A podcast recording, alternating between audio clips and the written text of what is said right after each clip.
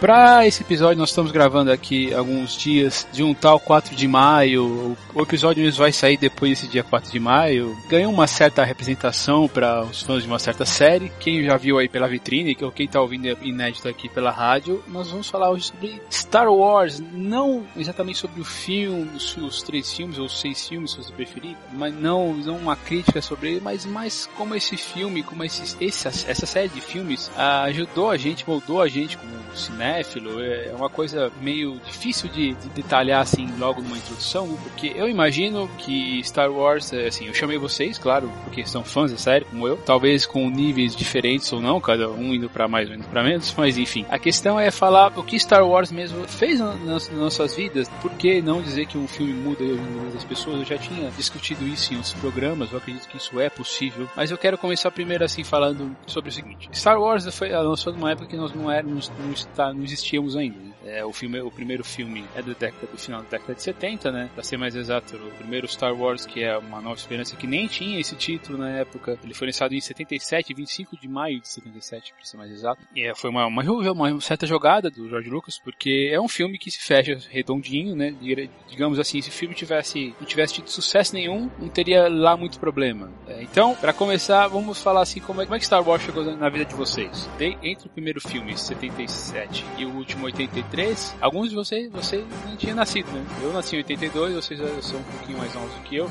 Quando o Retorno de Jedi, o último filme da trilogia, foi lançado em 83, eu tinha nem um ano, vocês não tinham nascido também, então quero saber de vocês como é que esse filme chegou na vida de cada um de vocês. Mais vocês têm uma, uma percepção, mais ou menos? Tem, tem ideia como foi? Como é que isso começou? É, foi pela minha mãe. Ah, pela sua mãe? Assim, ela sempre foi pela minha mãe. Ela sempre foi fã de Star Wars. Então toda vez que passava na televisão, porque passava muito, né, na época que a gente era criança, ela sempre parava para assistir e eu assistia com ela. Então eu conhecia esse hype de Star Wars por causa dela. Então, quando o episódio 1, né, da trilogia nova, chegou no cinema, foi minha emoção de finalmente ver um filme de Star Wars no cinema como ela falava que era ver. Então, entrar nesse mundo que ela era tão fanática de mim, assim, por causa disso. E você, Diego? Pô, pra mim começou pelo meu irmão, né? Meu irmão era viciado em Star Wars e na época, né, nem era Star Wars aqui no Brasil, chamava Guerra nas Estrelas, me lembro assim. Meu irmão era um mega viciado nisso. Né? Então eu lembro que foi até em 93 e eu comecei e eu vi meu irmão assistindo pela primeira vez. Eu falei, perguntei pra ele, mas o que, que é isso que tá passando na televisão, cara? Que eu não entendo o que, que é isso. e depois eu me apaixonei e, e, agradeço ele até hoje, né, por ele ter mostrado o, o Guerra nas Estrelas pra mim. E depois assisti todos os filmes no cinema junto com ele também. Ah, e você, Matheus? É, então, minha, história é um pouco diferente da de vocês com Star Wars. Porque em 2005 teve um, um passeio na minha escola pra, pra um cinema que existia aqui na cidade e não existe mais. E esse cinema só tinha duas salas. Numa delas estava passando Filho do Máscara e na outra estava passando Star Wars. Eu nem lembro qual que era o episódio. Se foi 2005 ou era o Retorno do Sith?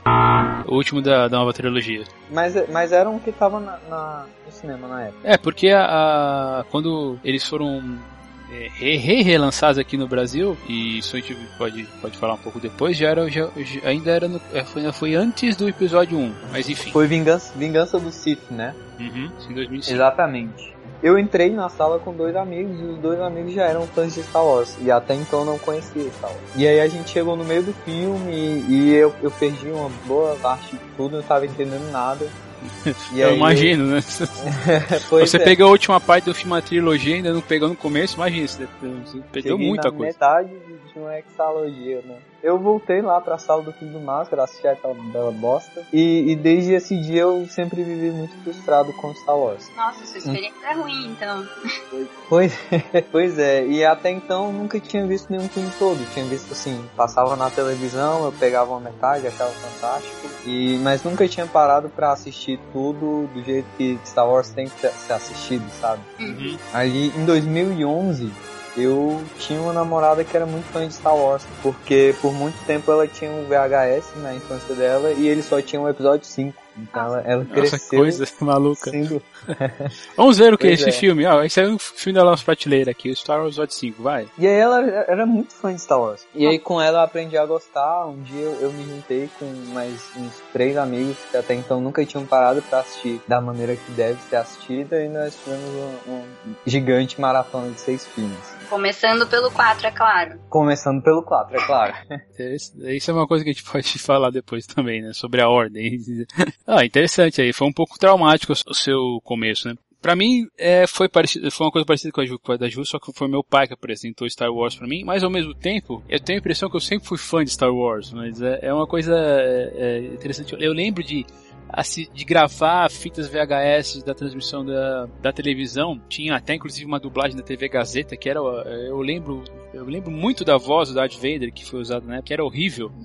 Interessante que meu pai, ele me fala que eu fui ver o Império Contra-Ataca no cinema com ele. Uh, mas eu lembro que, eu lembro, eu pesquisando, eu vi que o George Lucas relançou mais de uma vez os filmes no cinema. Tanto que a primeira teve o lançamento do primeiro filme em 77, depois ele relançou com o subtítulo com Uma Nova Esperança, Uma Nova Esperança, porque fez trilhões de grana lá, foi uma, uma abertura mundial fantástica para um, filme de ficção científica que era um gênero meio abandonado desde os anos, pelo menos 1940, 1950, era uma coisa muito, é, virou muito, muito underground assim. Daí com esse sucesso, principalmente depois do Retorno de Jedi, o filme foi relançado em vários países, é, meio que um atrás do outro. Meu pai me fala, tem certeza que eu fui ver o Império Contra-Ataca com ele, apesar do filme ser de 79. né, eu, eu, aliás, não, o filme é de 1980, desculpa. Ou foi alguma amostra, né? Vai saber. Alguma coisa assim. E ele diz, ele vive falando assim que eu chorava quando, eu chorei quando o Darth Vader, assim, depois dele decepar a mão do... Aliás, spoilers, né? Pelo amor de Deus, né? Se vocês nunca viram Star Wars, né? A gente já vai entrar aqui spoilers pra caramba, não importa. Você... E quando o Darth Vader decepa a mão do Luke, e aí ele fala, né? Eu sou seu pai, não sei o quê, e ele fala assim pra ele ir com, com ele, ele diz que eu chorava falando assim, papai, por que, que ele não vai com o pai dele, né? Sei lá. Pra ele... decepar a mão dele.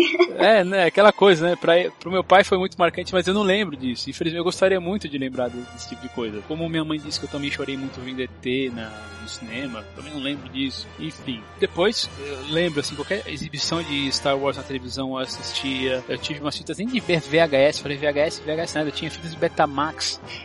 Isso é uma coisa que talvez alguns de vocês não saibam o que é, mas o Betamax é um outro formato de vídeo que era, era, era até bem popular no Brasil antes do VHS e hoje ainda é usado para autoração profissional. Eu trabalhei numa agência que tinha várias masters, de, elas existiram por muito tempo. Visto isso, gente pode parar assim para discutir um pouquinho como é que cada filme, o que vocês acham de, linhas gerais de cada filme, né? Uh, nós temos aqui, como já falei, o Star Wars Uma Nova Esperança, ou Guerra nas Estrelas Uma Nova Esperança, como era na, na a gente era quando, quando a gente era pequeno. É uma ópera espacial, né? Não é só, não é só um filme de ficção científica. É, agora que a gente cresceu, foi, foi é, lendo, conhecendo mais sobre cinema, sobre não só sobre o cinema, sobre literatura em geral, a gente vê que o filme é uma mescla, né, de vários outros tipos de, de storytelling, né? Então, é óbvio, temos a jornada do herói, que é, é clássica, daí tem tem coisas, elementos de filmes de western, filmes de samurai, tudo isso assim, mas é, eu acho interessante que apesar disso, Star Wars não deixou de ser, de ser bom por causa disso. Né? É verdade, né? É aquele negócio de todo filme ser um, um amontoado de clichê. O, o, o, importante é você saber fazer um bom amontoado. É, eu acho que os filmes são bem sinceros, assim. É um amontoado de clichê, como todo filme, mas ele, ele é coeso, ele tá tudo no mesmo universo. Parece que, que ele sabia muito bem tudo que tinha nesse universo, tudo que ele podia explorar, para não fugir muito pro absurdo, né? Eu acho que é um pouquinho por isso até que a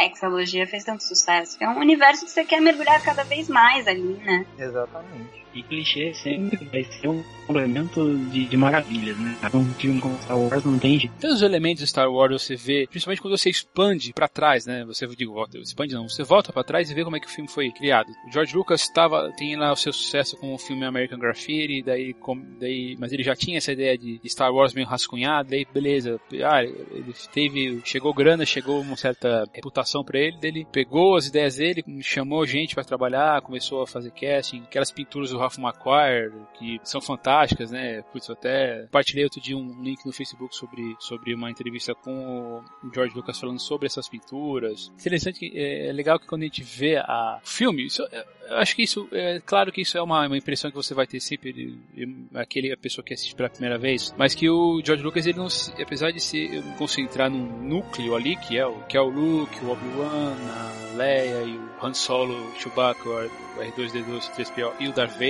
e aí o, Gal e o Império Galáctico, ele faz uma, um universo, nossa, é tão legal, grande, né? Principalmente quando a gente chega, a gente, a gente tá em, em Mos Eisley, né, que é, que é o porto espacial lá da planeta do, do Luke, onde o Obi-Wan está. Aí a gente vê vários, vários alienígenas para lá e para cá. O, né, o, o, George Lucas ele se preocupou em fazer uma história que fosse, acho que foi o jogo que falou coerente, né? Uhum. Por isso fazer, claro, um universo, né? Dentro desse universo, universo desse, é, além desse universo, né? Então, putz, a gente tem é, coisas fantásticas, como não lembrar da trilha sonora da banda do, da cantina, que é a música que eu uso no começo do, do, do, das nossas conversas, né? Porque realmente uma conversa que é mais uma conversa de bar, daí eu, eu, é por isso que eu faço essa associação. É, Star Wars é importante, importante para mim que eu começo os meus casts, os meus programas com uma música de Star Wars, uma música do, do John Williams, né? Tá no meu DNA, Star Wars tá realmente no DNA, não tem muito, é uma paixão assim meio, até meio louca mesmo, assim, eu tenho, por muito tempo eu tive o episódio 5, o Império Contra-Ataca, com o melhor filme da minha, da minha vida. Hoje em dia não é mais, eu já assisti tanta coisa que acabou perdendo, mas ainda tá lá no top 10, né? Eu consigo ainda deixar ele lá por um carinho especial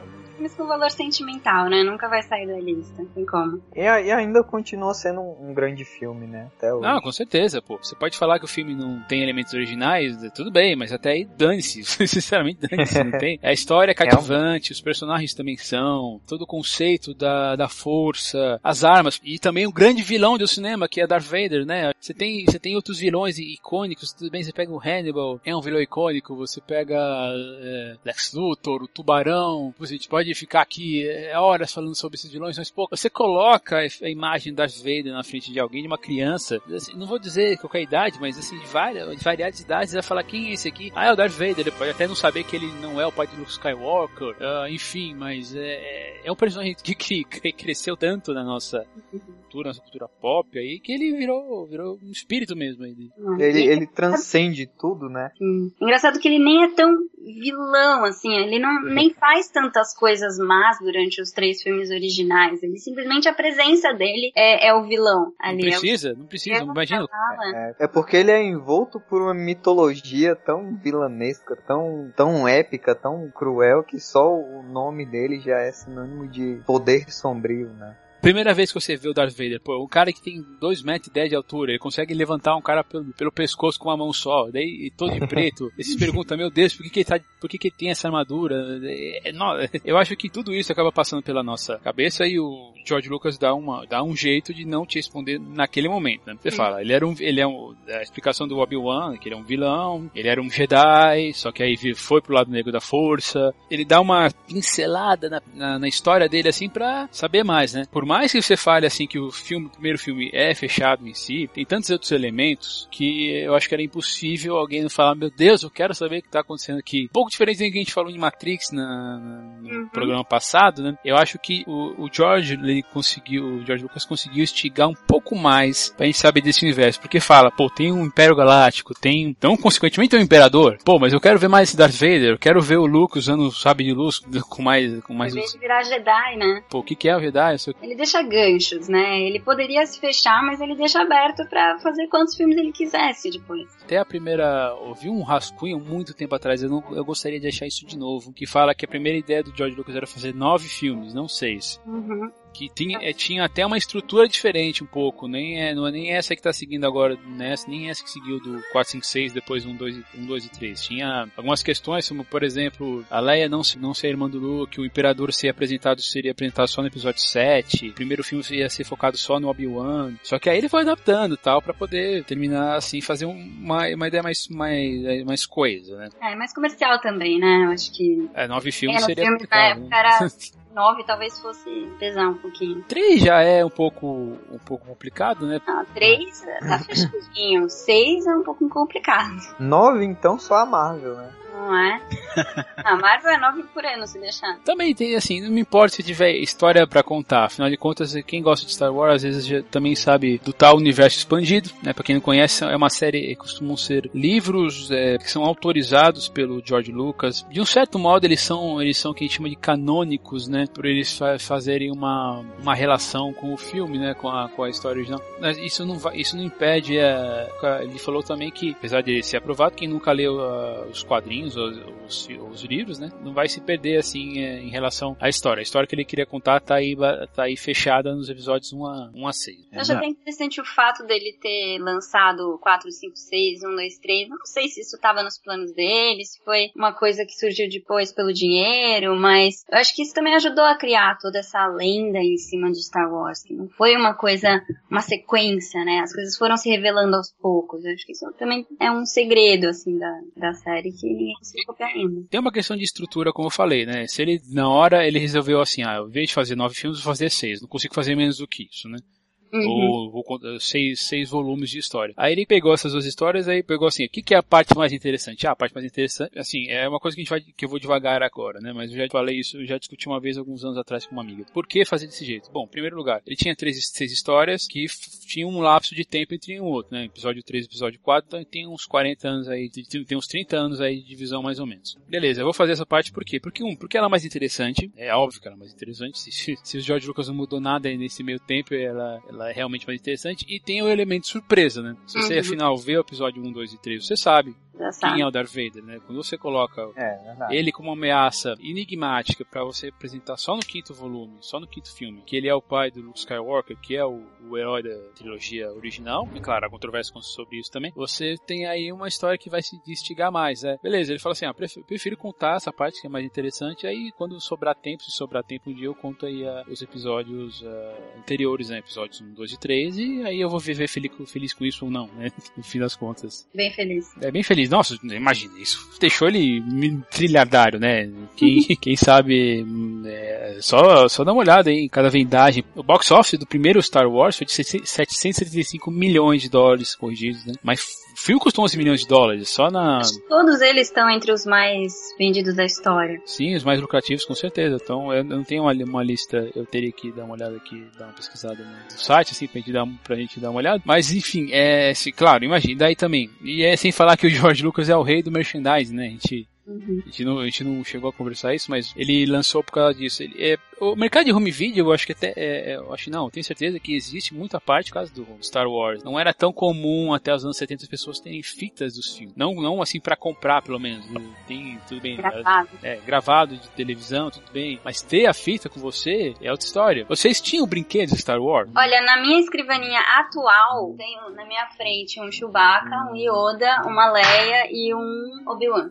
Caramba. Mas eu digo na época. Na época não tinha. Na época tinha uma série da Que era uma coisa assim, quase todos os brinquedos, e hoje eu me arrependo muito de ter quebrado ele, jogado fora, sei lá, aconteceu. Eu lembro que ele tinha uma, uma peculiaridade no, nos, nos, sabres de luz. Não eram, não eram espadinhas que, que os brinquedos seguravam, né? Era tipo um. Como é que eu vou explicar? Ele, ele saía de dentro do braço da, de, cada, de cada personagem, porque acho que, ele, acho que ele pensava assim, ah, eu não vou deixar isso de repente pra criança perder. Comer. comer, isso aqui. É, também aquela coisa, né? Também tinha, eu não lembro se tinha indicação como era da, como é hoje, né? Aquela coisa, ah, não indicada para crianças menores de tantos anos, né? Eu lembro que eu tive quase todos os personagens, mas eu, eu nunca tive o Obi-Wan. Ele aparecia nas caixas, mas eu nunca vi ele para vender. Eu acho que, sei lá.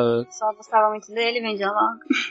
Talvez, ou não veio pro Brasil a versão. E se você segue hoje o Instagram do Star Wars, perfil oficial do Instagram, eles colocam umas propagandas da época de 1977 que eu nunca vi na minha vida, mas assim, eram cada eram uns brinquedos grotescos, eu dizer assim que eles não tinham, eles eram até bem feinhos, né? E aí eu vejo esse tipo de coisa aconteceu até apareceu até antes. O brinquedo que eu tinha já era relativamente mais refinado. Quando o filme foi relançado em 1990, 90 e 7, se eu tô bem lembrado, com as cenas extras já remasterizado. Também já teve uma outra série de bonecos, aquela, essas sim são mais interessantes e tal. Então, sem, eh, Star Wars é, sempre dá dinheiro, né, pro George Lucas. Sempre veio acompanhado, né, de, de produtos, de merchandising. Olha, pra você ter uma ideia, eu, depois que eu tive os brinquedos, na época dos relançamentos, eu tive três versões em VHS dos filmes. Eu uhum. tive uma que foi a versão remasterizada, que foi lançou antes de lançar, relançar nos cinemas, não tinha cenas adicionais. Aí eu comprei uma versão que tinha a caixa caixa que era uma caixa dourada, que era a cara do Darth Vader, essa já que era edição especial, já com as cenas extras. Aí eu tive uma versão que saiu depois do episódio 1, tinha uma, uma, uma caixa é, laminada,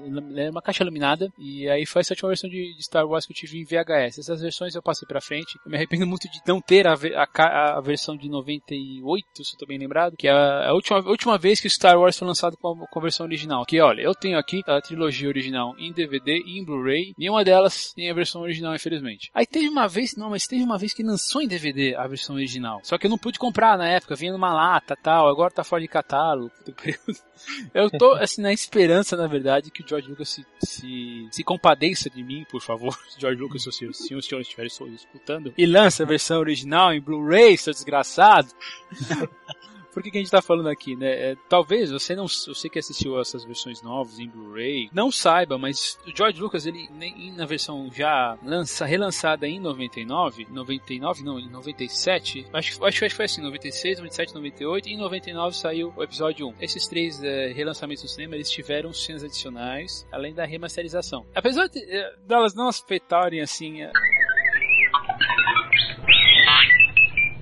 a história em particular, existe um momento que todo mundo sabe, todo mundo sabe o que eu vou falar agora, que esse sim muda de um jeito, é, como é que eu vou dizer? Monstruoso a índole de um dos personagens. E a maioria de vocês sabe que eu tô falando, que é a cena em que o Han tá indo pra Millennium Falcon pra levar o Luke e o, o Obi-Wan pra, pro, pro planeta da... Não é pra.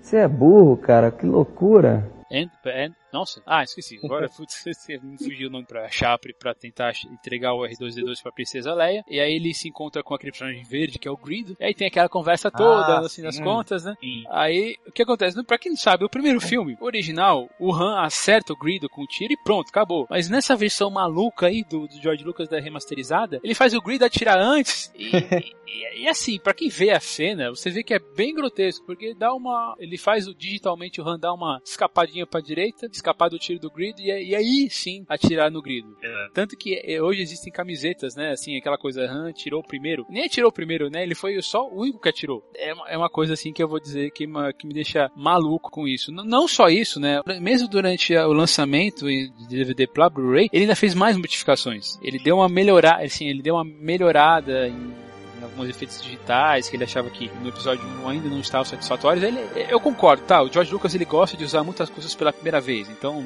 feito, o efeito da, do sabre de luz é uma coisa que a gente nunca tinha visto antes no cinema. Design de som de Star Wars que é uma coisa fantástica fantástica, cara. É lindo. O som de tiro, quando liga o sabre de luz, são coisas. Nossa, assim, até, até os sons ficam minha casa na minha memória, assim, pra sempre. Os sons do, do Chewbacca, do R2D2, tiro da, da Estrela da Morte, da explosão da Estrela da Morte. E daí eu fico meio louco quando eu fico falando, que ele fala, quando ele pega um filme que eu gosto tanto, fica mudando com, como se fosse o brinquedinho dele. Não é, não é seu brinquedinho esse filme. Pois é, né?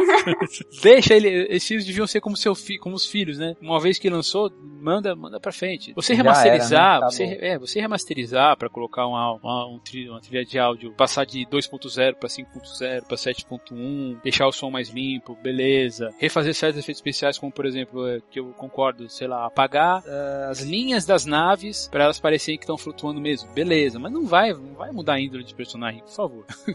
é, não vamos mexer na história, né? É, é igual o Blade Runner. Eu, quando eu era mais novo, eu tinha uma resistência muito grande para assistir Blade Runner Runner, porque eu não sabia qual, qual das 300 versões diferentes eu tinha que assistir primeiro para curtir de verdade o filme. É, aliás, se não você quiser falar sobre isso, temos um, temos um programa também gravado há algum tempo atrás sobre Blade Runner. Engraçado que essa, essa questão de, de fazer o. Essa questão do mundo. Como. É, a gente está misturando. A gente está misturando, a gente tá misturando aqui certos elementos que Star Wars é, ampliaram, porque o que eu ia falar é que uh, Harrison Ford foi realmente o único, desse, além de George Lucas, claro, que, saiu, que não saiu chamuscado de Star Wars, né? Tanto que tem uma. Você já vocês já assistiram a, a, paródia que Family Guy fez de Star Wars? Não, não. não. Tem uma cena que os personagens chegam para falar com o Han, que, que é o Peter, né? Peter Griffin. Ele fala assim: Eu sou o Han Solo, piloto da, da Millennium Falcon e o único que não vai sair ferrado dessa trilogia, né?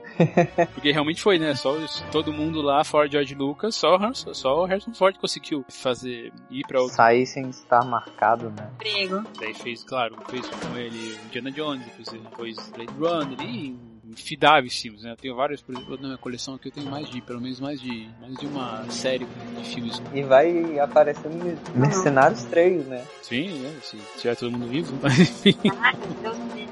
né?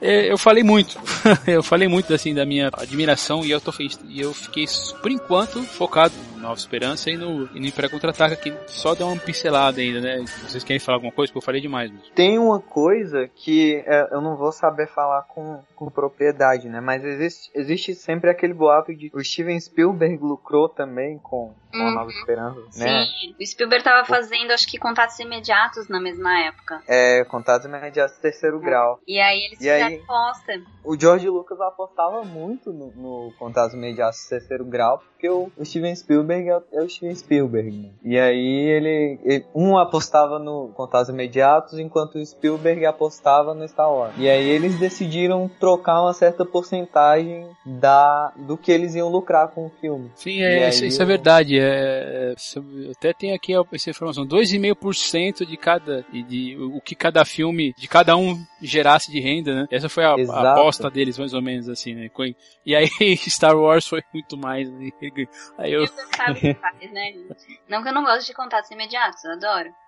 É, esse é um filme é, que eu precisava mas... rever, faz muito tempo que eu não vejo. É, é um bom filme. Nossa. Mas não, não, chegou a ser um, uma nova esperança, né? É, Comercialmente não, falando. Não Sim, teve a vida que Star Wars teve, né? A duração. Bom pro Spielberg, né? Exato. Isso é uma coisa interessante de você falar é, sobre essa questão do Star, do Star Wars é ser passado de geração para geração. Por mais que você fale, tá, os efeitos especiais estão datados, tá, apesar de George Lucas da, da dê uma melhorada aí para essa nova geração. Mesmo assim, ele não fica, ele não é um filme datado, né? Porque a mensagem de Star Wars é uma coisa muito importante, né? Porque é uma, é tudo bem, beleza, é a jornada do herói, revista, re-revista, é problema, você apresenta os personagens, coloca eles no, abismo, tira eles do abismo, apresenta a redenção. Mas enfim, é tudo tão, é, é, me parece, eu tinha a impressão, se não foi mostrado assim pela primeira, primeira vez, foi mostrado assim pela primeira vez em muito tempo tempo.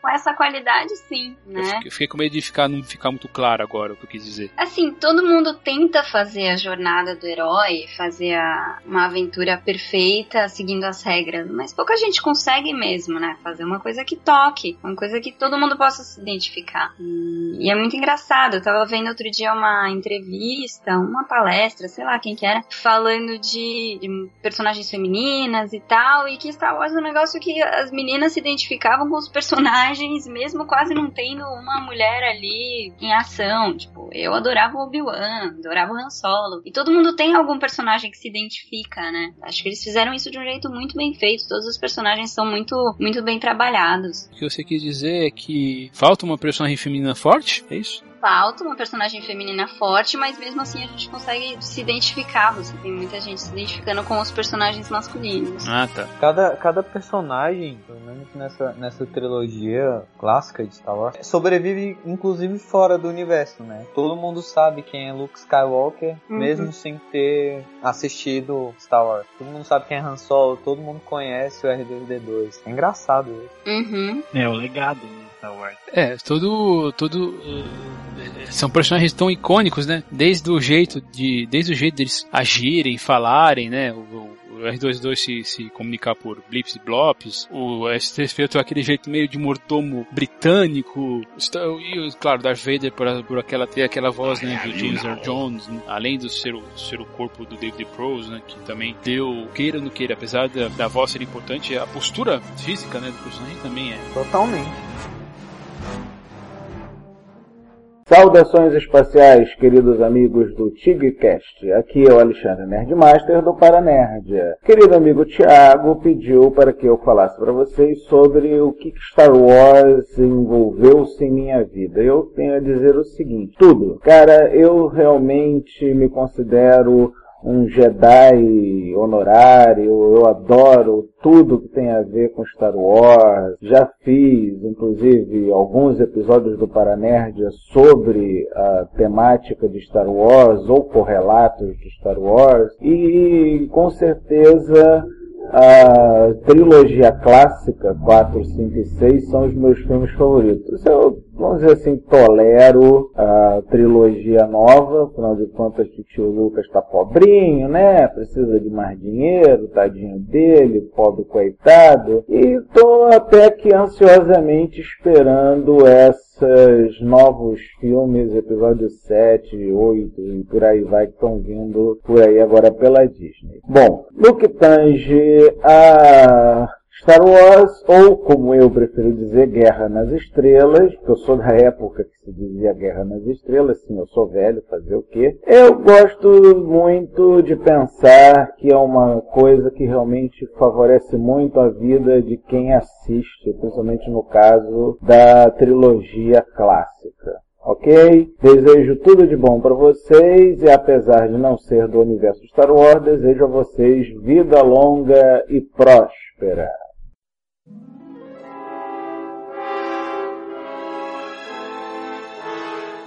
Vamos falar um pouco mais sobre o segundo filme, né? Na verdade, o episódio 5, Império Contra-Ataca, tava lembrando também junto disso do filme Pânico 2, que as pessoas começam a discutir sobre, sobre sequências, né? O que, que faz uma sequência ser boa ou, ou, não funcionar, e tem que ser tudo maior, né? Tem que ser melhor e maior para para a sequência falar. Então, nós temos uma história bem mais em história em Império Contra-Ataca, nós temos uma história bem mais densa, os efeitos especiais, assim, o pulo de qualidade de efeitos especiais de um filme para outro é, é, mesmo na época do lançamento original, se você vê é, documentários, esse tipo de coisa, você vai ver que é, é bem interessante, é bem assim, é bem é, notável e tem todos os elementos que a gente ainda gosta, né, como a trilha de John Williams, o som e todos os personagens, né, voltam menos e o Obi-Wan, até o Obi-Wan, né, volta, apesar de ter, é, eles, eles dão um jeito, o George Lucas deu um jeito interessante, né, dele fala dele voltar, né, ao filme como não como personagem ativo, né? Mas como aquele fantasma da força. Né? Pessoalmente é o meu uhum. filme que eu mais gosto. Da, todos, da,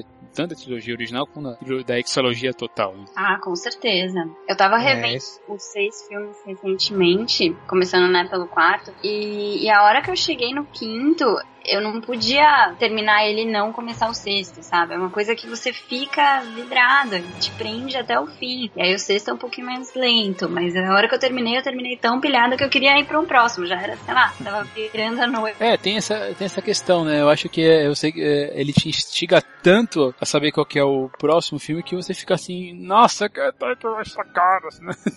que é uma vantagem da gente do home video, assim, não ser maior na maior é, é relativamente maior qualidade, mas só pelo fato da história ser mais densa, a história te dá um gancho danado, porque você quer saber o que vai acontecer na, na sequência, já faz o. já tem um diferencial do filme. E como a Juliana falou, é, é tão assim maluco que eu preciso saber, meu Deus do céu, o que, que vai é, acontecer. É, o final de semana filme, então, aí foi o sexto. Tá, é duas da manhã, é, acho que eu vou ver o sexto episódio mesmo aqui, porque eu tô precisando. Faz algum tempo que eu já não faço isso, assistir os filmes em sequência. É duro, mas é bom. compensa, compensa. Sim.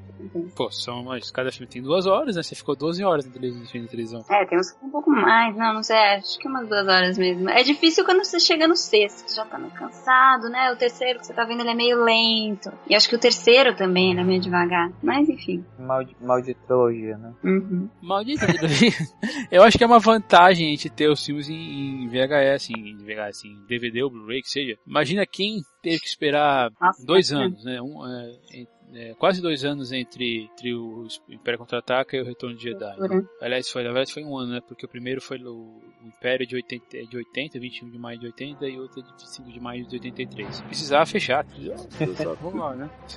É, é uma coisa que eu vejo parecida, talvez, com as pessoas que quiseram ver. Não tô falando assim de falando assim de cinema, como por exemplo Harry Potter, que as pessoas que não leram os livros, né? As pessoas que leram também. As pessoas que leram também, é, também, né? Putz, eu preciso saber a conclusão dessa história, né? Mas é. Preciso é o... saber, preciso ver como eles vão fazer. É o problema que o pessoal passou assistindo o Poderoso Chefão, né? Poderoso Chefão também. Tem um, um hiato gigantesco entre o segundo e o terceiro filme. Mas é assim, eu tô tentando pensar em alguma coisa uh, até, mais, até mais original pro cinema que foi parecido. Porque assim, de novo falando da, da união de, de elementos que fazem Star Wars ser Star Wars, mas uma coisa que mais me agrada, uma das coisas que mais me agrada desse filme é que ele foi um filme feito pro cinema. Ele não é uma adaptação de livro, de conto, nada. Ele é, foi feito pro cinema, ele foi pensado para isso. Então Matrix talvez seja uma. Depois que chegou o segundo, apesar de, de ter lá os seus, seus defeitos, eu acho que as pessoas ficaram muito é, assim: meu Deus, eu preciso saber o que vai acontecer agora que já tem essa porra de segundo filme, eu preciso ver. É que foi forçado. O próprio Batman, né, a trilogia do Nolan, apesar de ter elementos que a gente já conhecia de outros filmes, a gente não sabia exatamente como é que ele ia terminar isso. Né? Não sabia como é que ele ia lidar, né? É. Porque essa foi uma, uma espécie assim meio de roer os, de, os dedos. É. Ah, mas a expectativa é uma coisa relativa mesmo, né? Apesar de eu ter lido O Senhor dos Anéis, por exemplo, eu não, eu não, me, não me aguentava de, de, assim, de dor mesmo, de esperar o próximo, o Retorno do Rei. Uhum. Na época da trilogia nova, eu tava tão pilhado com o lançamento do episódio 3, do 2 pro 3, que eu tava realmente assim contando os dias. Eu, eu entrava no site Star Wars pra ver novidades, ver vídeos de produção. Era, e a internet, imagina, né? Era lenta pra caramba. Talvez, eu, talvez foi o comecinho da internet chamada rápida no Brasil. Rápido. É, não é, porque chegou a 100, 200k, né? Essa, foi a, primeira inserção da uma tecnologia um pouco mais rápida. Mas assim, eu lembro de eu ver o trailer do episódio 1, isso em 99, ou, ou, ou talvez em 98, né? Que foi a época que foi lançado, talvez tenha sido lançado o trailer, não vou lembrar.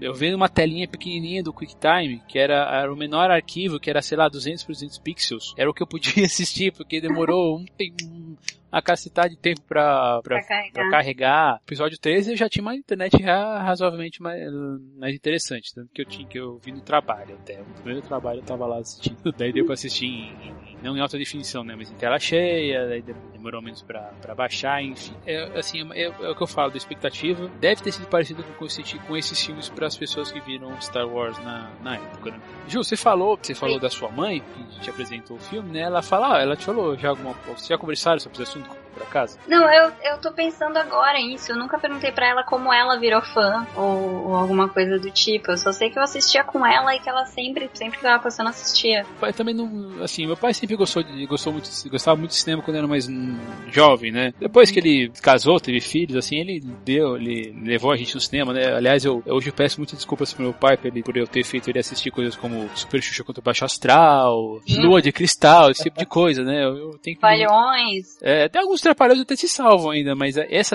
essa, essa leva aí que apareceu a, a Xuxa é, e a Angélica, né? É difícil, né? Isso minha mãe não me deixa esquecer, não. Ah, Olha, ela fala isso. filmes com você, você me deve muito.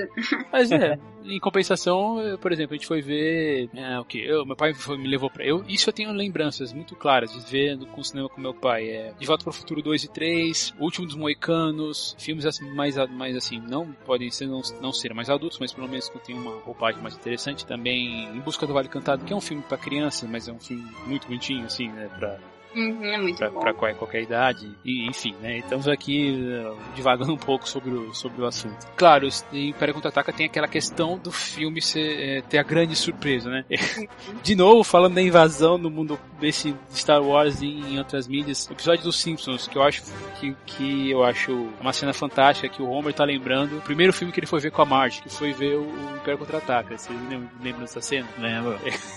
Pra quem não sabe, né, ele tá lá, né, ele tá lá vendo, o filme, ele sai da, com ele da fila dele, nossa, que filme incrível, né, e do lado da, da fila que vai, o pessoal que vai entrar, quem diria que Darth Vader é o pai de Luke Skywalker? o pessoal da fila, é, obrigado por contar o final, seu idiota. Sacanagem. Né, é, é, eu acho que tal, talvez seja, eu só, você imagina, na época, você não, você, a única pessoa que via, que sabia, é porque viu o cinema, não tinha internet, né, essas coisas não iam aparecer no jornal, se fosse aparecer no jornal, pelo amor de Deus, né. Imagina se o cara chega pra tocar você e fala assim, ei, Darth Vader faz filme Skywalker, nossa, ah, mas acho que deve ser muito hoje, né? Com quem nunca assistiu. Todo mundo sabe que ele é pai do Luke, mas às vezes se Esse- você esse é provavelmente- o contexto, né? O spoiler mais contado, né? Mais, Uhum. mais difundido na cultura. Olha, e eu falo uma coisa, é, eu, eu, assim, eu aviso no programa que é spoiler, que a gente vai falar de spoiler aqui no programa, né, e também na descrição do post, mas esse é um daqueles, daqueles links, daqueles links, esse é um daquelas coisas que você não conta, sabe? Ah, coisas, outras coisas que você não conta, que você não conta que o, que o doutor tá, tava todo o tempo morto em sexto sentido, que Nossa. planeta dos macacos é a Terra, é, sei lá, Você não conta do Clube da Luta também, não não conta, contar. pelo amor de Deus, tem Mas- algumas coisas você não conta, né? É, isso é verdade, mas imagina a mente de quem vê um filme desse e não tem a internet pra, pra extravasar, sabe?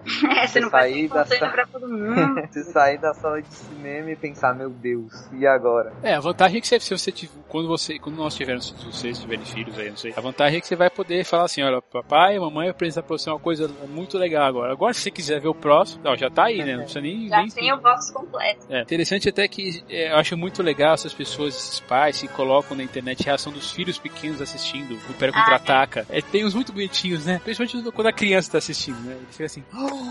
É, abre a boca, ai meu Deus. Nossa, é muito legal. É, é, então, se você não viu, coloca aí no YouTube, é Reactions to Spy Strikes Back, né? Ou Reações a Império Contra-Ataque. Você vai achar vários Ah, vídeos. eu acho, eu acho que eu vi um vídeo assim parecido, que era de uma menina vendo, uma criancinha assim bem pequenininha vendo a cena do da Vader cortando a mão do Luke, dizendo que era pai dele, e a menininha gritava bem assim: "Papai, papai, igual Toy Story". É, você tem uma ideia como. É porque tem essa brincadeira do Zug, né? Do que é o Exato. vilão do, do Buzz Lightyear, né? Realmente tem no Toy Story 2. É aquela. É Vai aquela. os conceitos, né? É, é o, é o ponto de referência da criança, né? Daí você depois. É. Não, minha filha, isso aqui veio antes, sei o quê. É, Não faça isso comigo. Eu acho que quando eu assisti esse, eu já sabia que ele era pai. Então chegou na cena, eu tive aquele estalo de, ah, é essa a cena que eu tinha que ter visto, sabe? Aquela coisa de, ah, agora eu vi uma cena clássica, vou guardar. Eu não lembro realmente assim de, de- da primeira vez que eu vi esses filmes, né? Como meu pai falou dessa cena que eu vi, chorei e tal, tá, eu, muito provavelmente talvez lá pra frente quando eu fui rever eu já sabia, a ideia não foi tão forte assim, ou isso já tava no meu, no meu imaginário de algum jeito. É uma pena que eu, eu vi o filme assim relativamente tão pequeno pra não me lembrar desses detalhes, né? Ah, mas isso, isso, quando a gente nunca lembra. Acho que quando tem esses detalhes é porque alguém contou pra gente mesmo. Porque é Exato. uma criança muito pequena, né? Mas tem coisas assim que eu lembro, assim, vagamente, eu lembro, assim, por exemplo, falando de, de Volta para o Futuro, eu lembro de ter visto primeiro de Volta para o Futuro no cinema, mas eu lembro de, de, de assistir cenas no cinema, mas muito isoladas, assim, aí quando eu fui rever, eu falei, ah, isso que acontece. Aliens, eu, eu, eu, eu também vi o, prim- o segundo filme, né, o Aliens, o Resgate. Daí quando eu fui rever um pouco mais velho, eu falei assim, ah, na- ah eu sei o que acontece aqui, é a Ripley vai usar a armadura pra lutar contra a Alien Mãe, né? A armadura não, o carregador lá pra lutar contra a Alien Mãe. Mas é assim, é, é assim, são, é, é como a mente da criança Flashes de memória, né? Que você guarda. Fala galera do Tigre Cash, aqui é o Carlos Tourinho do Pauta Livre News e me pediram aqui para eu dar uma palhinha sobre Star Wars, o que é que Star Wars significou na minha vida. E eu vou dizer para vocês que vocês não escolheram pior pessoa para isso, porque eu acho Star Wars uma bela de uma merda. É, ok, eu, eu sei, eu admito que quando eu era criança, lá por volta de 8, 7, 8 anos, eu, eu curtia, mas não digo que eu curtia os filmes, vamos dizer assim, né? Eu curtia os bonecos, eu curtia até as naves, eu achava, como todo mundo acha, o Darth Vader é foda, o Chewbacca é legal, o Yoda é legal, mas depois de velho eu peguei os filmes pra ver, eu tinha assistido quando era criança, mas não, não tinha me ligado muito, e depois de velho eu fui assistir no cinema quando teve o relançamento, também peguei os DVDs pra assistir também, e Puta que pariu, velho. Que saga de merda, velho. Cara, o episódio 4, né, que é pra ser o primeiro, mas é o 4, é sonolento pra caralho. Tem poucas coisas que prestam ali. O, o segundo, o episódio 5, né, o Império Contra-Ataca, é legal. É legal, eu gosto, eu curto, mas também não é essa coisa toda. Oh, meu Deus. E o episódio 6 tem os Ewoks, né, velho? Não vou falar aqui da trilogia, é, a, a trilogia nova, né, velho, porque não dá, né, velho? Mas é isso, eu realmente não, nunca fui muito fã de Star Wars, não. Eu gostava dos bonecos quando era criança e hoje. Acho que é, acho que é por isso também que eu não gosto muito de ficção científica. Então, desculpe aí, mas é isso. Star Wars não significa nada pra mim. Falou, galera. Sou o Carlos Tourinho, lá do Pauta Livre News e Pelada na Net. Valeu e me chame pra falar outra coisa aí quando for uma coisa que realmente eu goste. Falou, um abraço.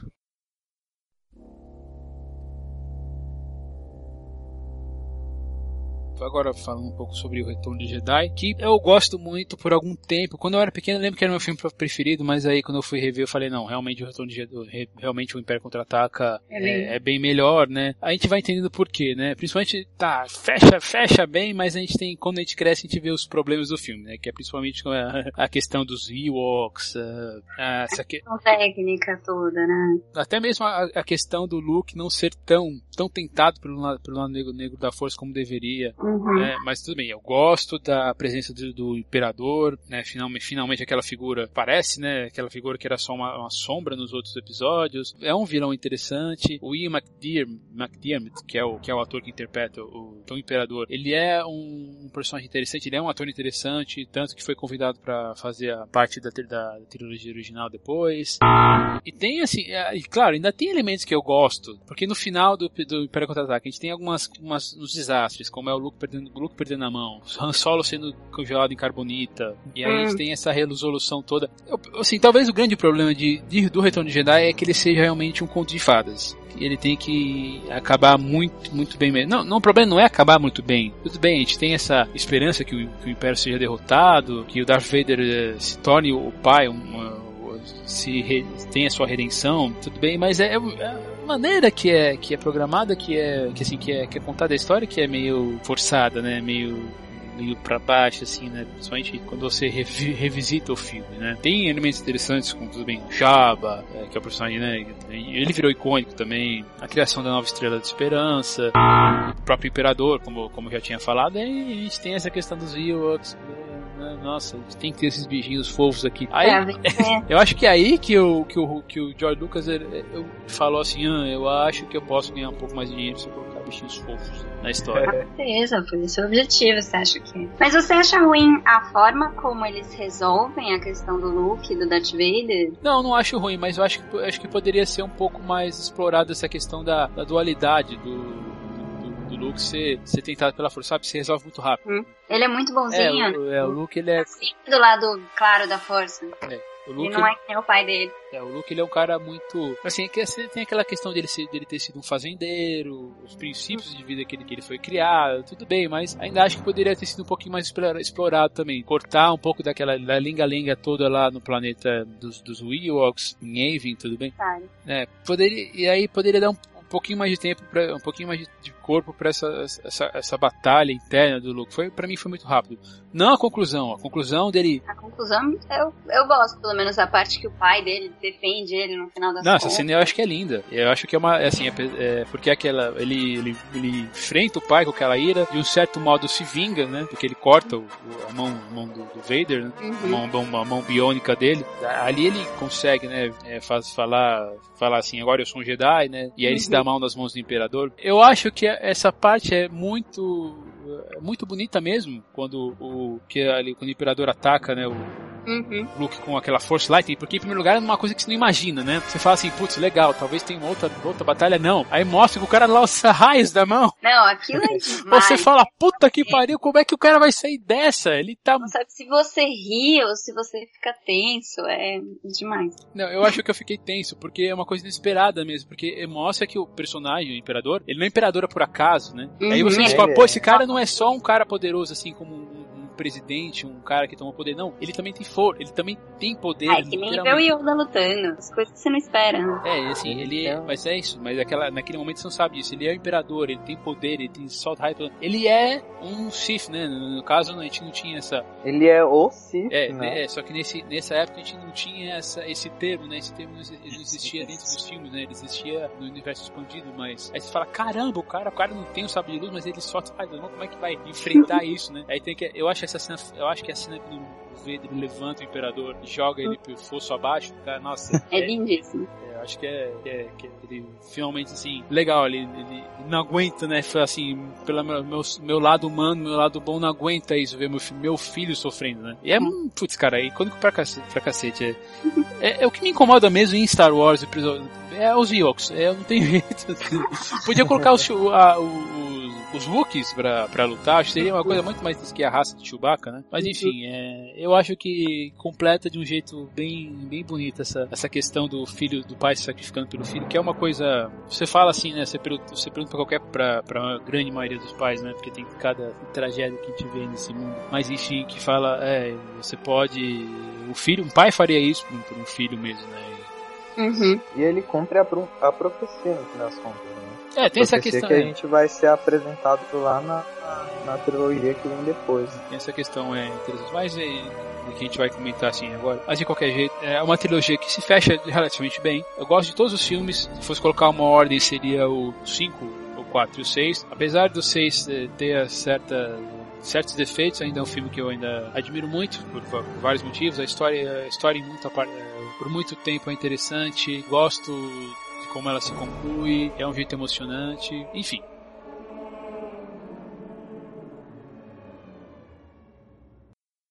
Fala galera, aqui é Dudu Salles do Papo de Gordo e eu fui convidado pelo Thiago para falar sobre o que é Star Wars da minha vida. Só que assim, para começar a explicar, vou ter que voltar um pouquinho no tempo.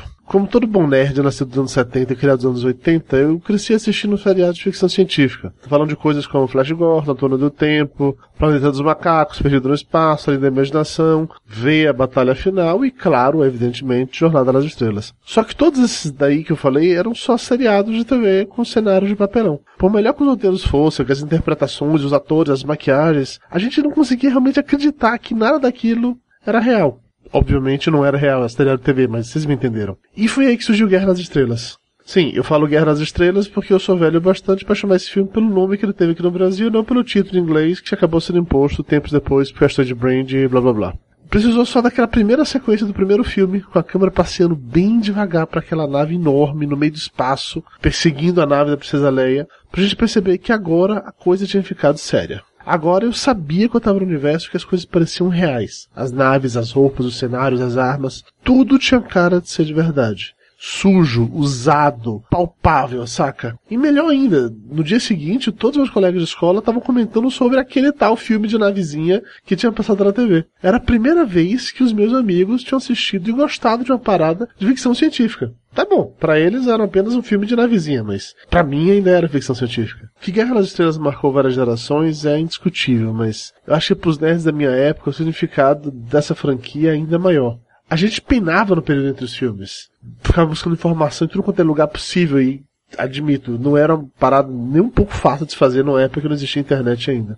Todo mundo na minha época foi surpreso com a revelação de que o Vader era pai do Luke. Como assim, velho? A gente sofreu com o final do Han Solo e Império Contra-Ataca. Era difícil imaginar que o mocinho, o meu personagem favorito, tinha acabado preso, congelado, e sabe Deus o que aconteceu com ele depois. E obviamente todo mundo celebrou aquela do Império no Retorno de Jedi. E é legal que a gente passou por tudo isso sem tomar nenhum tipo de spoiler na cara, coisa que hoje é impossível com o Facebook, Twitter, redes sociais como um todo, né? Eu diria que Guerra nas Estrelas não é apenas um filme, não é só uma franquia, não é só uma série de desenhos animados, não é uma coleção de histórias em quadrinhos. Guerra nas Estrelas simplesmente faz parte da minha vida. É isso, galera. Valeu pela oportunidade de falar um pouco sobre essa série, essa franquia, esse filme, essa parte da minha vida que eu tanto curto.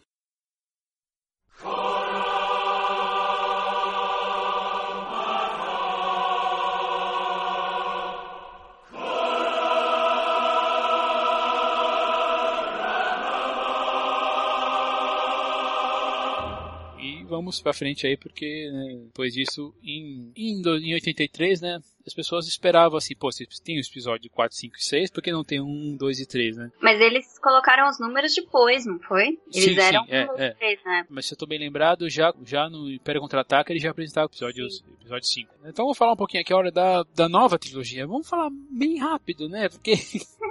Porque, Né? olha, Ruim, não é de todo ruim. não, não é de todo ruim. Eu gosto de momentos da, da trilogia. Eu gosto da corrida no primeiro. É, então, tem isso. Sensacional. A Ameaça Fantasma, que foi o filme em, lançado em 99, tem essa, essa questão, tem bons momentos. E assim, e aquela coisa, eu já era um fã de Star Wars tão maluco que eu tava pilhado mesmo. Putz, eu vou ver Star Wars de novo, né? Eu vou ver, eu vou ver como é que, como é que fulano se deu, se deu bem na, como é que ele foi treinado, não sei o que. Eu tinha um certo receio, um certo medinho, assim, digamos assim. Falei, putz, espero que eles não contem a história de quando o Luke e a Leia eram crianças, né? Pelo amor de Deus, não faz isso comigo. Aí tudo bem, não, vamos falar da história do Darth Vader quando era pequeno e tal. Aí, é, mais ou menos, né? Aquela coisa. Começa aqueles elementos assim, primeiro aquele plano político da, da história, é o Star Wars tentando ser um Ah. mais sério. É, Ele fala assim, não, vou chegar aqui nos anos 90, os meus sonhos já estão crescidos, eu preciso colocar um, um elemento a mais. Aí daí coloco de, mo- de, de, de, de, pô, de política, diplomacia, votação, congresso. Tá. E eu falei, ah, tá bom, vai. O que você quer me dizer com isso, hein, seu tio, tio George Lucas? né? Beleza. Aí a gente tem, ó, vou dizer que tem os, pers- se, acho que se os Ewoks eram os personagens controversos na época, a gente tem aqui o mais controverso de todos, que é o Tá, tá. Jar Jar Binks, né? Ah, não. Que desastre, gente. Eu acho que não tem uma pessoa que fala assim, putz, ah, Jar Jar Binks é o meu personagem preferido, é o meu segundo personagem preferido. Não, não tem, não, eu não consigo. É, não existe. Tá. E aquela coisa, né? E como o George Lucas gosta de ser o primeiro em tudo, o filme é um turbilhão de CGI, né? De efeitos especiais. Uhum. Dá certo, putz, a gente, a gente viu efeito, a gente viu cidades fantásticas, novas naves, novas tecnologias, mas também é, é muita coisa, né? Eu acho que é tanta coisa que é até meio empastelado. Né? É, É, eu gosto da arquitetura desses primeiros filmes, assim, acho o tipo de, né, os espaços, os prédios, eu fiquei bem impressionada na época. Em termos de tecnologia, quem não, não me agradou foi o episódio 6 mesmo, que é aquelas motinhos que voavam ali. Desnecessário. Eu não sei se foi desnecessário, mas é. Por que fazer isso? No vídeo, é, é aquela coisa, né? Os roteiros vão sendo reescritos, né? Foram, afinal de contas, o filme foi lançado em 80, foi, foi lançado. É, o último filme de 80. Foi lançado quase 20 anos depois, aí teve relativamente tempo pra ele descansar sobre isso, pensar sobre isso e apresentar um, um filme com personagens novos. Tem um Obi-Wan novo, não só novo como, como ator, mas novo na, na idade, né? Gosto muito do, do. Ian, Ian McGregor como personagem. Gosto muito do Liam Neeson também. Uhum. Ai, bondinho. É legal essa, essa coisa do, do mundo Jedi ser expandido. É, uma- é um elemento que eu talvez mais goste, essa trilogia nova, né? Porque a gente fica falando da, da Ordem Jedi, que era uma ordem numerosa, é, relativamente numerosa, uma ordem de, de Guardiões da Paz na galáxia. E é legal você ver eles na- no auge, né? Então. Eu gosto bastante das sequências de lutas do primeiro e do segundo filme. Do terceiro já nem tanto, já me tem alguma coisa que me é, que me cansa, mas é, é legal você ver, você ver assim como o George Lucas pensou assim, ah, eu vou chamar a gente pra fazer as coreografias porque esses caras estão no auge da vida deles, né? Então, daí tem a luta do, dos dois, né? Do Qui-Gon Jinn e do Obi-Wan contra o Darth Maul, né? Darth Maul, isso, que, ah, beleza, a gente tem um vilão que ele está assim, ah, é, aquela coisa, eu vou tentar fazer um vilão que seja, de algum jeito, faça é, paralelo com o Darth Vader, mas não deu, deu certo, claro. O Darth Maul, na verdade, ele até irrita porque ele não fala nada, né? Não, ele até dura pouco, né, esse vilão. É, ele é realmente, ele é, realmente é dispensável. A batalha dos, do- dos três é interessante, é legal aquela questão de eles usar um sabe de luz duplo, tudo bem, pra... Mas ele, ele, ele consegue se, se destacar no teor físico, né? Por ter aquela aparência, por usar um sabre de luz duplo, mas de resto. É, não tem muita construção, né, psicológica, você não sabe a história dele, você nem quer saber. Nem se interessa em saber. também se, talvez se tivesse, não ia, não ia adiantar nada. Eu- É pra mim é um personagem bem, putz, terciário, assim, pra não, pra não falar outra coisa. É que o vilão é o imperador, né? Então é, qualquer outro vilão menor que vai lutar ali é só um, um boneco dele. Ainda sobre a questão do Imperador, acho que o George Lucas teve uma, uma grande. Ele poderia ter. Tá, ele- a gente sabe quem que é o personagem, tudo bem. Acho que ainda no, episódio 3 ele poderia ter dado uma, uma quebrada nessa, nessa questão aí dele ser o Palpatine, mas enfim. Agora, Ju, eh, você que falou, você já conhecia a trilogia original, né? Isso, Uhum. e, e o Diego também, né? Como é que foi saber assim? Você lembra como é que foi mais ou menos saber que, opa, vai ter o episódio 1 finalmente? Você lembra como é que foi pra você? Olha, eu não lembro exatamente, mas eu lembro que foi uma emoção muito grande. Eu tava no colégio ainda e tinha vários amigos que nem sabiam o que era Star Wars, nem gostavam muito. E eu tava mega empolgada pra assistir, falando pra todo mundo que ia assistir, que ia ter Star Wars. E todo mundo assim com aquela cara de preguiça, assim, de ah, Star Wars, que coisa de velho. mas eu fui assistir, fui assistir todos no cinema com a maior empolgação, assim. Na época eu achava tudo muito bom. Agora, olhando todos de uma vez juntos, é que dá pra perceber a diferença. Eu fui ver esse filme na estreia. Eu não fui ver nessa estreia de meia-noite, porque eu não, não lembro se já, se já tinha isso. Mas eu com certeza fui ver esse filme na estreia. Aí eu ainda fui ver umas duas vezes mais. Uma vez fui ver com a, com a família, outro dia fui, uma vez fui ver com uma paquera que eu tinha na época. E eu vi esse filme três vezes no cinema, com certeza. Você, Diego, você disse que já, já conhecia ou não? Ou não? Já, sim. Também Eu tava fui pilhado pela, pela estreia? Nossa, demais, cara. Eu ficava aloprando, meu irmão era mais velho na época. Ah. Ficava aloprando. Ele, não, vamos assistir, vamos assistir. Se eu não for assistir, eu não vou fazer nada em casa. Tem que assistir. É, Qual a diferença de idade entre vocês? 10 anos, cara. E eu lembro que eu fui- que eu fui assistir o primeiro, o segundo e o terceiro, né? E teve até um episódio engraçado depois que a gente saiu do cinema no, no terceiro filme, que a gente foi com um amigo que nunca tinha assisti- assistido Star Wars, ele foi assistir o terceiro filme da, da, da trilogia nova. Hum. E depois que terminou o filme, ele ficou super empolgado. E aí, galera, como é que a gente vai assistir o 4, né? Sério? Nossa, desinformação desse tamanho? Como assim a gente vai assistir o 4? O 4 já saiu faz tempo. Assim, só se você pegar um DeLorean e ir pro passado e ir na estreia do filme, né? Porque. Ele falou o que que é um Delório, né? E assistir o filme, assistir o filme 4, né? Eu não, não cheguei a viver essa época, mas tem um filme que saiu em 2009 que ele é basicamente o que eu acho que aconteceu com as pessoas quando saiu o episódio 1. Já ouviram falar de um filme chamado Fanboys? Já, mas nunca assisti. Ele, ele não chega a ser um filme bom, né? Mas assim. É, imaginava, porque. É.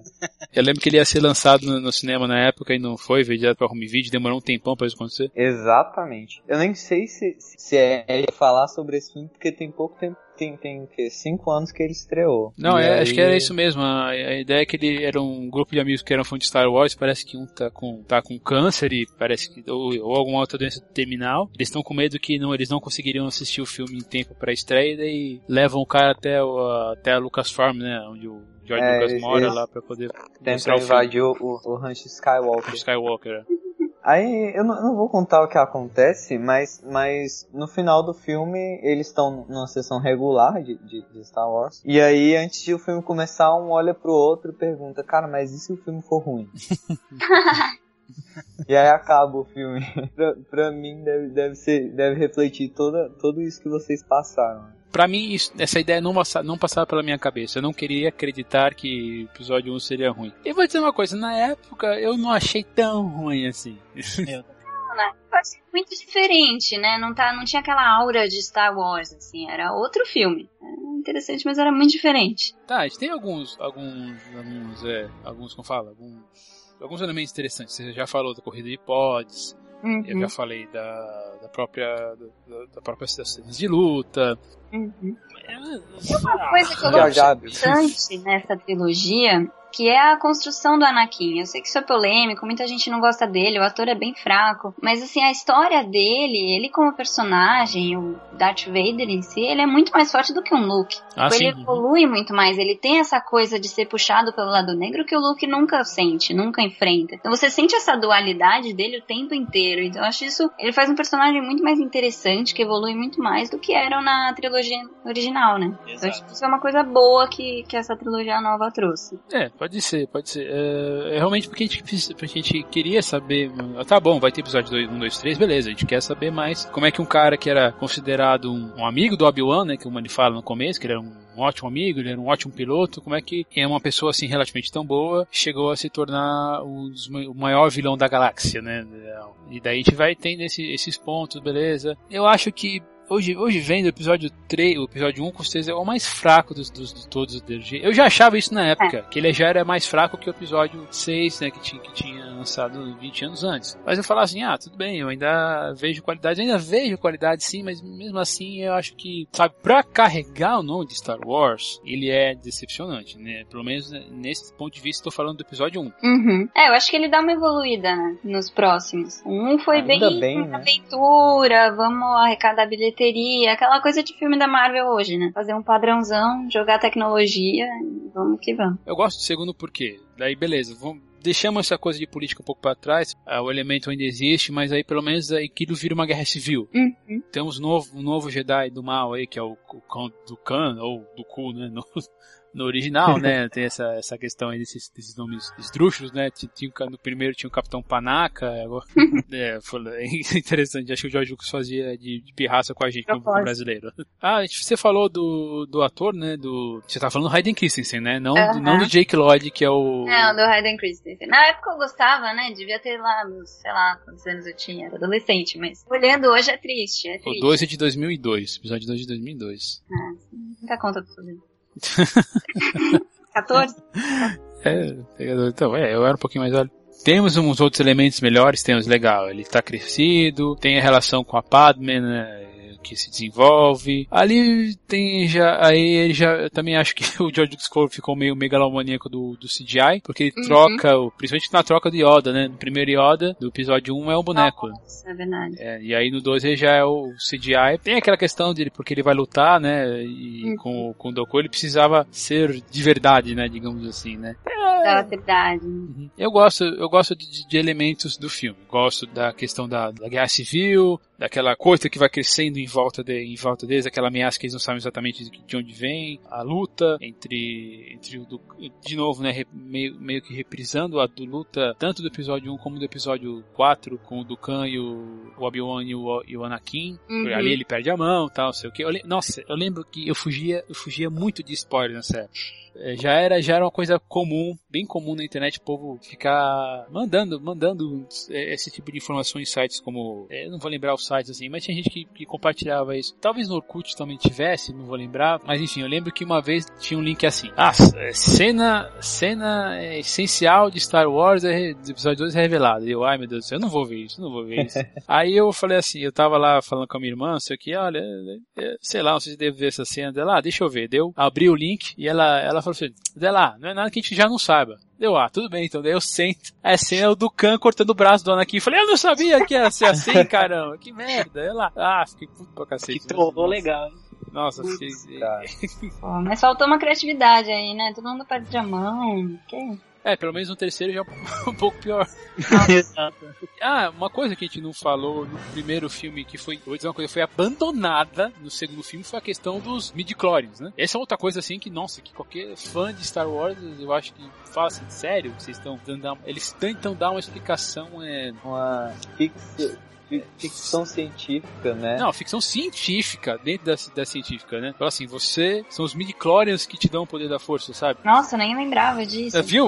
Você viu? Você não viu? Você viu o filme outro dia, Juliana? Você não, falou? eu vi faz, vai, alguns meses, mas... Ah, você não lembra dos midi-chlorians lá? É uma cena que o... Você tá falando, eu tô lembrando o que, que é, mas... Passou batidíssimo. Que, que, eles até contam a lenda de, de, um, de um Jedi que tinha muitos Michlorians hum. e aí ele conseguiu é, transcender um a morte. Ah, sei lá. É, isso, isso aparece no episódio 3, mas não nesses termos. Eu vou dizer, os midi-chlorians eles são abandonados no, no episódio 2. É, chega de mim, não, acho que o Jordan falou assim, ah, tá demais, mas, mas fala Ué, assim... não pegou, né? Essa história tá muito... Mas a gente fala assim, ó, me desculpa, viu? É, a gente vai lembrar isso disso pra sempre. Eu acho que ele devia ter se, se livrado disso falando assim, ah, não é os midi-chlorians que, que, dão a força, mas assim, quanto, quanto mais força você tem, mais midi-chlorians você tem. Eu acho que seria uma solução mais elegante, né? Mas enfim, é.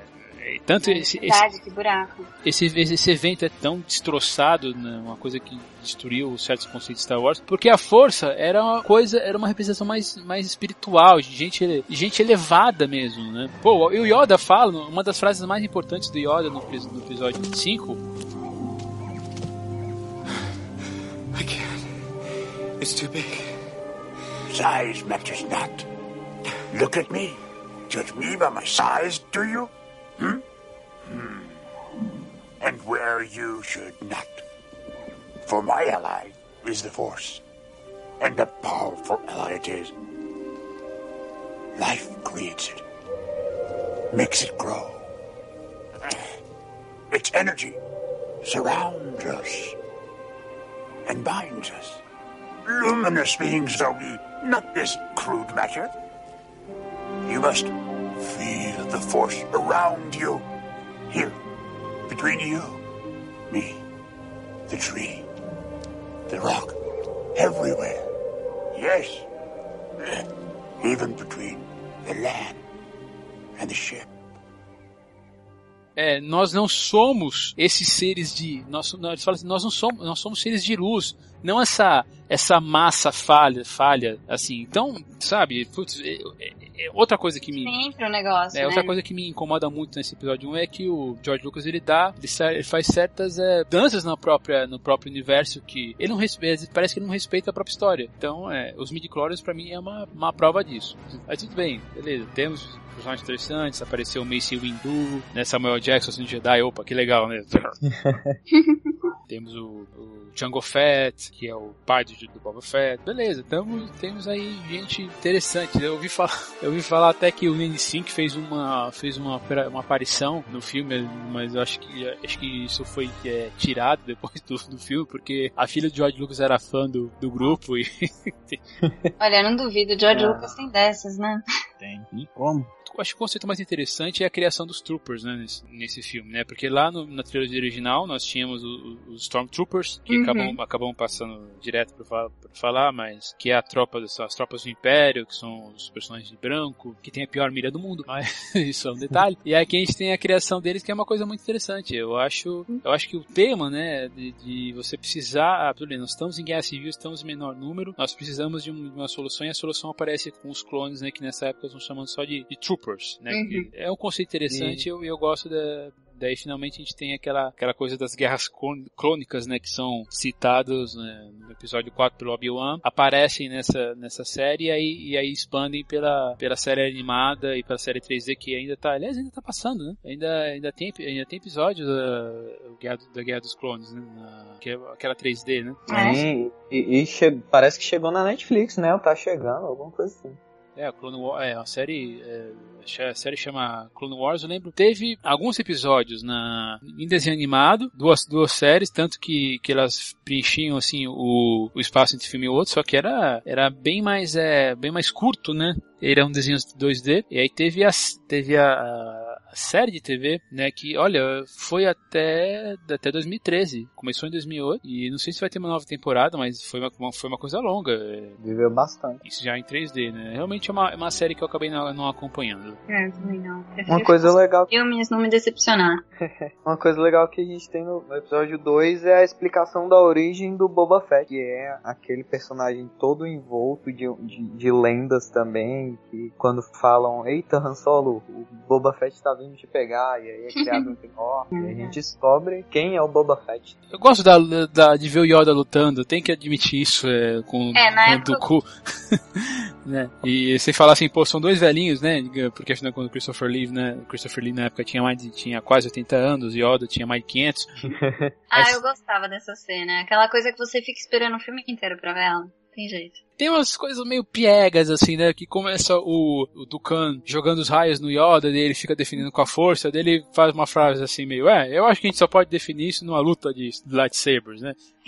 Aí todo assim, mundo vai é, o pessoal fica assim, né? Mas é, mas é meio piegas, né? Aquela coisa, é, frasezinha. Piegas, mas é pra fã, né? É, é exatamente, é exatamente isso, né? Meio, meio fanservice, né? Aí quando ele, quando ele tira o, o- do Hobby o sabe de luz o pequenininho, né, você fala, ah, ah, putz, eu, eu vibrei, eu tenho que admitir que eu vibrei, né? Porque outro Não, filme é, que eu fui ver umas. Até hoje. É outro filme que eu fui ver umas três vezes no cinema. Eu lembro até que eh, esse filme também teve alguns prêmios naquele é, Framboesa de Ouro, né? Uhum. Ganhou pior filme, pior diretor, pior roteiro, pior ator, pior ator, pior é, remake ou, ou sequência. Nossa, o filme foi, foi de- detonado mesmo. episódio 1? Também, mas falando até do 2. O 2 ganhou esse prêmio. Caramba, sério? Sério, foi. Não, um eu acho que eu até entendo. é verdade. Tem elementos interessantes, tudo bem. Ainda assim, Não é a mesma coisa. Não é a mesma coisa, ainda assim ainda abaixo de uma de uma trilogia, de um filme que, que fez tanto pela, pela gente, né?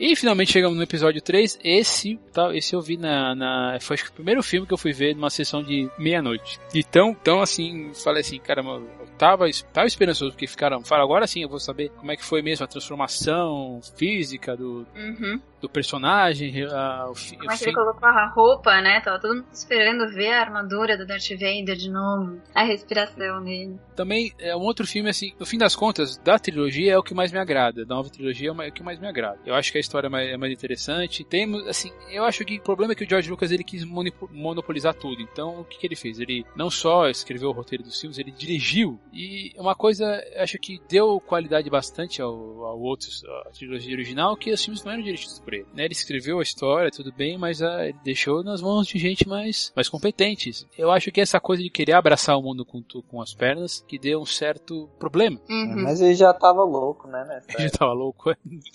Já tinha ganhado tanto dinheiro que não bem mais que ele fazia.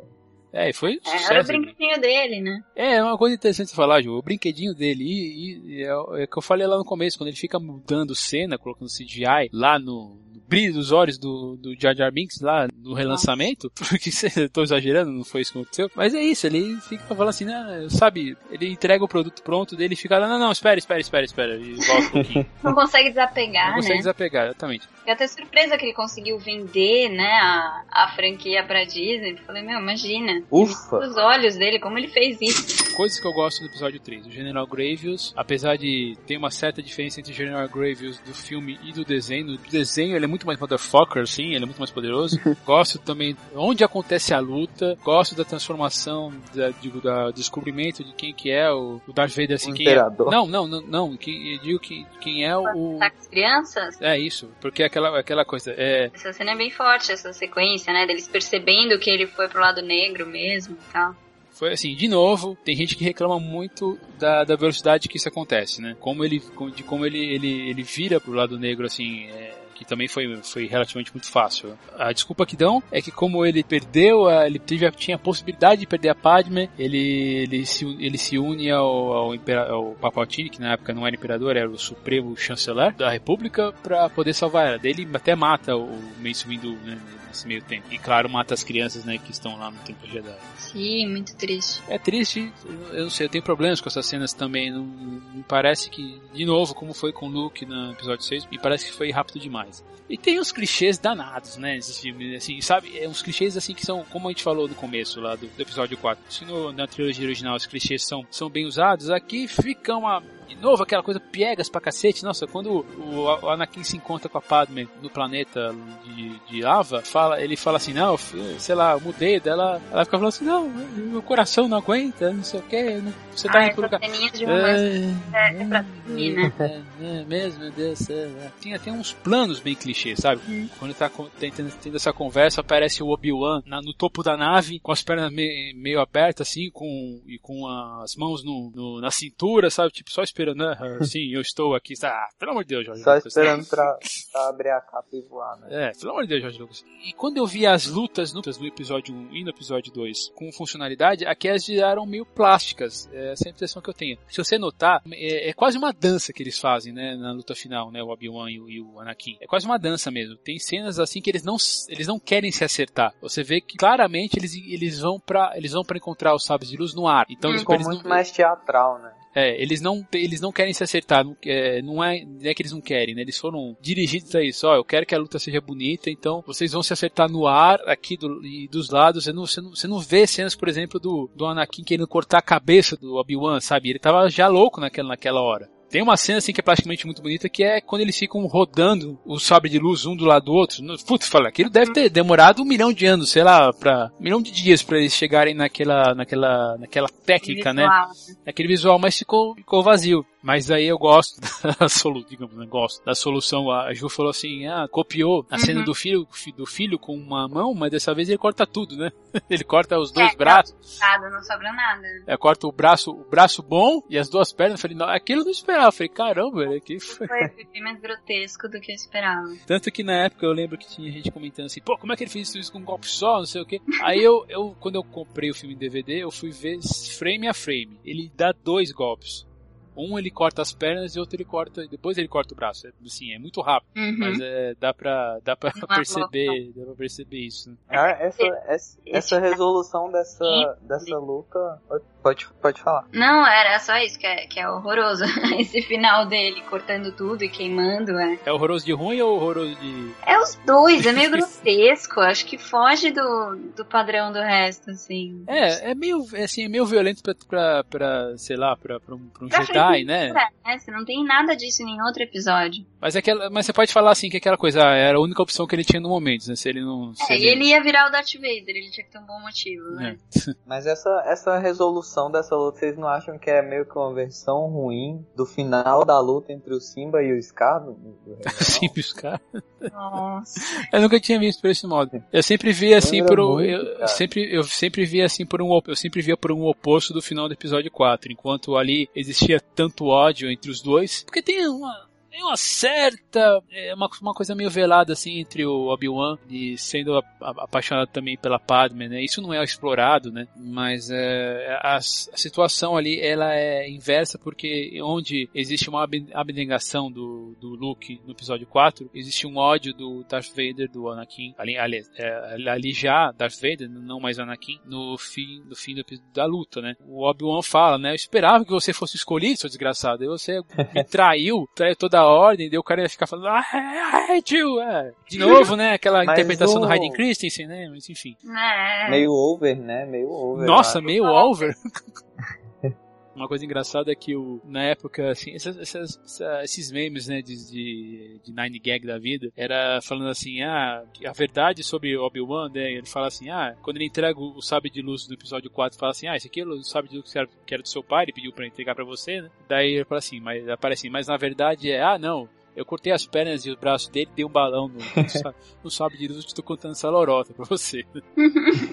Mas é, é uma questão de interpretação de texto, né? To- toda essa trilogia se resume em má interpretação de texto. É, de Jorge Lucas, né? Porque. Não, de, de todos os Jedi, na verdade. Ah, de todos os Jedi. Não, Porque, mas- é, porque se, se você tem todos os Jedi prosperando e os Sith estão no submundo e aparece um cara que é o cara que vai dar equilíbrio à força. Já tava Então, esse- equilibrada? né? Foi- Não, esse cara é o cara que vai trazer os Siths de volta para pro jogo. Ah, faz sentido. É, mas Porque só que eles não sabiam força- que, iam que ia fazer Depois tanto estrago, né? É, e no final, e daí no, no quarto filme, como você, como você comentou, ele realmente faz esse. É, ele, ele traz de volta ao equilíbrio, né? e Também relativo o que que é equilíbrio, né? Afinal de contas, porque teoricamente ali eles eram também eles eram os últimos dois Sith, né? No, ali, ali. Mas, enfim, né? Então, É, eles querem equilíbrio pro lado le- deles, né? uhum, é, acho que é mais acho que é mais isso. Acho que é equilíbrio, na verdade, é, é o que eles querem é, é paz, né? Se bem que o, É. o, o, o próprio o próprio imperador ele fala que o que ele quer é paz, né? Só que também é a paz né, dos, dos termos dele, né? Cara, cada um quer a A paz nos paz, né? próprios termos, né? Inclusive o Darth Vader quer a paz nos próprios termos também, quando ele chama o Luke pra dominar a galáxia com ele, né? É, seria É, é a companhia do filho. Seguir os passos dele. E aí vem aquele. vem todo esse negócio de interpretação de texto na própria. Não vou entrar nesse mérito, mas eu acho que é uma, uma referência à interpretação de texto dentro da religião. né? Porque assim, você tem uma profecia que diz que um cara vai trazer o, o equilíbrio. E aí você puxa essa, essa frase pra sua visão, de que ele vai trazer o equilíbrio de um jeito que os Sith sumam e só os Jedi prosperem. E aí, sei lá, é- pra, pra mim é meio que. É confuso, é confuso mesmo. É, eu acho que, eh, sinceramente, acho que, que a trilogia nova, ela mais, mais assim, deu, deu problemas do que soluções pro, pro, pra, pra uma coisa que já era, já era bem legal, já era interessante, já era muito boa. Acho que a trilogia expandiu muita coisa, né? Então ela trouxe coisas boas, trouxe coisas ruins, trouxe coisas que não se encaixam e coisas que poderiam ser estendidas, né? Que ainda podem ser desenvolvidas, que ficaram meio no ar. Né?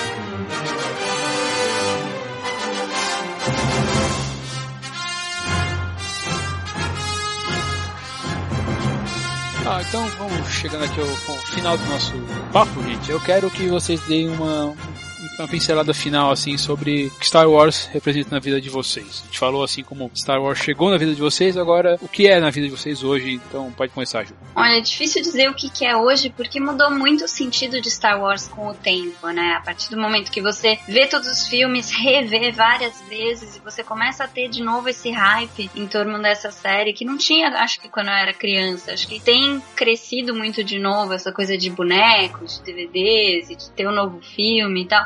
Então foi mudando muito o sentido do filme pra mim, assim. é, não sei dizer o que ele é hoje. Ele é uma coisa que parece que sempre teve aí, né? E sempre vai ter aquela segurança de, ah, sempre vai ter o Darth Vader, sempre vai ter o Luke. São, são personagens que parece que eu já conheço de perto, assim. Acho que é isso. É Você, Diego. É, Star Wars praticamente é um marco na história. E não só mudou a vida da gente que tá aqui, como a história do cinema mudou muito. E a partir de Star Wars vieram outros filmes do mesmo gênero e sequência. Foi bastante interessante pro mundo do cinema. E Star Wars mudou minha vida de, de, de uma forma assim muito brilhante, porque a gente via muitas histórias né? Principalmente assim, eu comecei com Star Wars, com os primeiros filmes que eu vi na vida, e achei muito interessante, tinha uma história legal, como a gente já comentou durante o episódio, a trilogia eh, original mostrou bastante efeitos legais pra época, depois teve a remasterização, mostrou todo o efeito novo que teve nos filmes, e como a gente comentou agora, o próprio Thiago comentou agora no final, que a trilogia nova veio para dar aquela, aquela bagunça, né? Aquela desordem, para não ficar aquela coisa de ah, Star Wars trilogia original era perfeita, maravilha, encaixadinha. Acho que o George Lucas colocou para dar aquela discussão, aumentar a discussão, aumentar um pouco mais a curiosidade de buscar novas coisas. Acredito que isso foi um marco também para poder vir aí a nova trilogia, né? Espero que venha com grandes novidades, com G.G. Abrams. E acho que fica por aí, né? E você, você mano? É, é meio de. Tem, tem algumas coisas que, mesmo que a gente conheça há pouco tempo, acabam mudando a, a nossa vida de jeito esquisito, né? Isso aconteceu comigo quando eu assisti muito atrasado, sinal, a trilogia do Poderoso Chefão. Quando eu assisti Star Wars, não foi diferente. Hoje em dia, para mim, não é possível imaginar o, o, o cenário de cultura pop uhum. sem a existência de Star Wars. Eu acho que muito mais que mudar a história do cinema, Star Wars mudou o jeito que se faz cultura pop, o jeito que se vê e que se vende uma história, um universo e personagens separadamente. Star Wars, para mim, objetivo, cara, como é que eu vou falar isso sem, sem parecer otário? Eu acho que isso... Vai de coração, rapaz. eu acho que se Star Wars, Star Wars é a personificação da cultura pop para mim. Tudo que existe hoje em dia é, é, baseado no que esse cara, George Lucas, deu, deu um pontapé inicial lá atrás. Tirando Senhor dos Anéis, né? Porque Senhor dos Anéis é, é outro ramo da cultura pop que é menos pop. Esse. Como é confuso, né? Se Não, mas dá pra... A, a trilogia, trilogia nova dos comentários. Para mim, Star Wars teve alguns efeitos é, interessantes. Um, eu às vezes eu fico pensando como é que isso influenciou na, minha até no meu jeito de ser assim eu, eu sabe eu, eu gosto do, do jeito que os personagens foram criados então imagino pô eu acho que isso até mudou um pouco o caráter, né? Assim, é isso, claro, grande influência do, do meu pai também, que apresentou o filme, mas daí eu também, ao mesmo tempo, decidi fazer um pouco de Star Wars da minha vida, né? Então, por exemplo, a música que eu entrei no meu casamento é uma música de Star Wars, sabe? Eu tenho um sabre de luz aqui que eu, na época eu gastei uma cara de dinheiro para poder, pra poder ter, o dólar tava muito caro, comprei pelo eBay, demorou três meses para chegar, três, quatro meses para chegar, cada, dia, cada vez que chegava eu ficava doido que o negócio não aparecia. Tive várias versões da, da, da, trilogia, da trilogia original em home video. É um filme que ainda me surpreende muito, é um filme que eu espero mostrar para meus filhos mesmo no futuro. Os primeiros, assim, quando eles tiverem entendimento, falar assim, ó, que feliz você vai ver papai, é, aqui um filme que realmente foi foi importante pra minha vida. Putz, é, é meio difícil, assim, é, meio, até, meio, é até um, emocionante mesmo Star Wars minha falar de Star Wars, como esse filme é importante para mim, apesar de eu ainda gostar de muitos outros filmes, eu, achar, eu, acho, eu acho que eles são melhores cinematograficamente falando, como 2001, Era Uma Vez no Oeste, é, filmes assim que estão um pouco acima, né, de Star Wars, mas ainda, ainda é, nunca, acho que um filme que nunca vai sair da, da minha mente, do meu, do meu coração, do meu, do meu ser mesmo. Agora, agora esperar, esperar ver o que o futuro reserva pra gente. Né?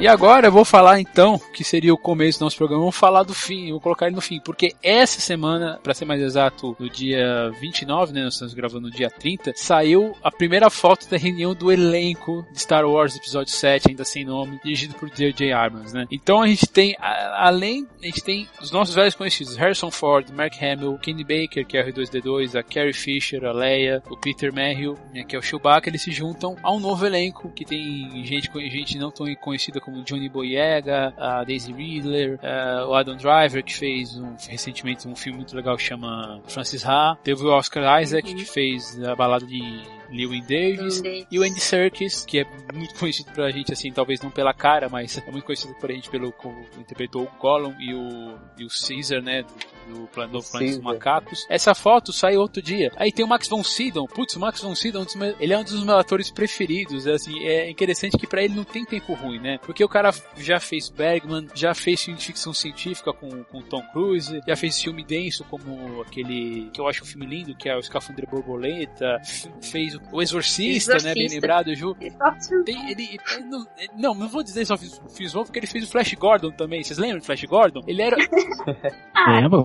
é, um, então, ele era, o, ele era o Ming. Eu fui me ligar a isso muito tempo depois desse esse filme. Então, eu acho que é legal, porque isso vai, isso acabou agregando valor ao filme, por mais, assim, por mais idiota que essa frase, por mais de 2000, mais que 2000, se essa frase seja tão 2013. né? O que vocês acham então dessa, dessa reunião de elenco, dessa novidade assim que veio outro dia? Tem o Domhnall Gleeson também, né? Que, que virou um- o novo queridinho das pessoas da cultura pop por causa daquele filme Questão de Tempo, Uhum. ano filme eu passado.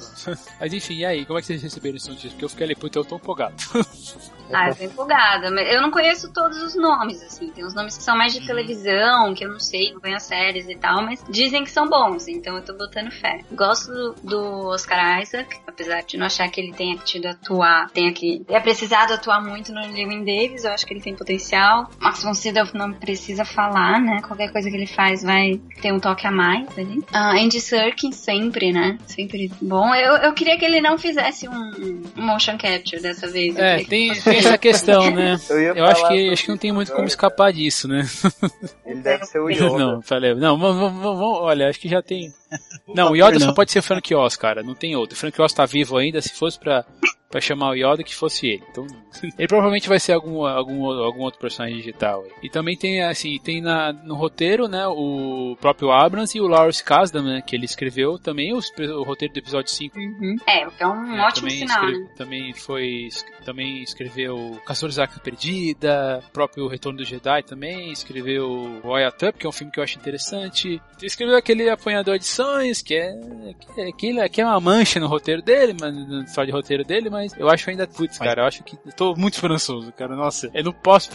Cara, eu tô contando os dias pra 12, 18 de dezembro de 2015, cara. Falta mais de um ano. Vai demorar, cara. Tá Falta quase um- é, um- é, quase dois anos, um- mais de um ano e meio, a gente vai ficar aí roendo as unhas até. Nossa! Sendo pra ter ruim, né? Que nem o É, episódio não, 1. é, é, vamos, vamos, é, vamos juntar aí, né? Como fala o Taz lá no CQZ, vamos pedir pra Santa Clara, mas.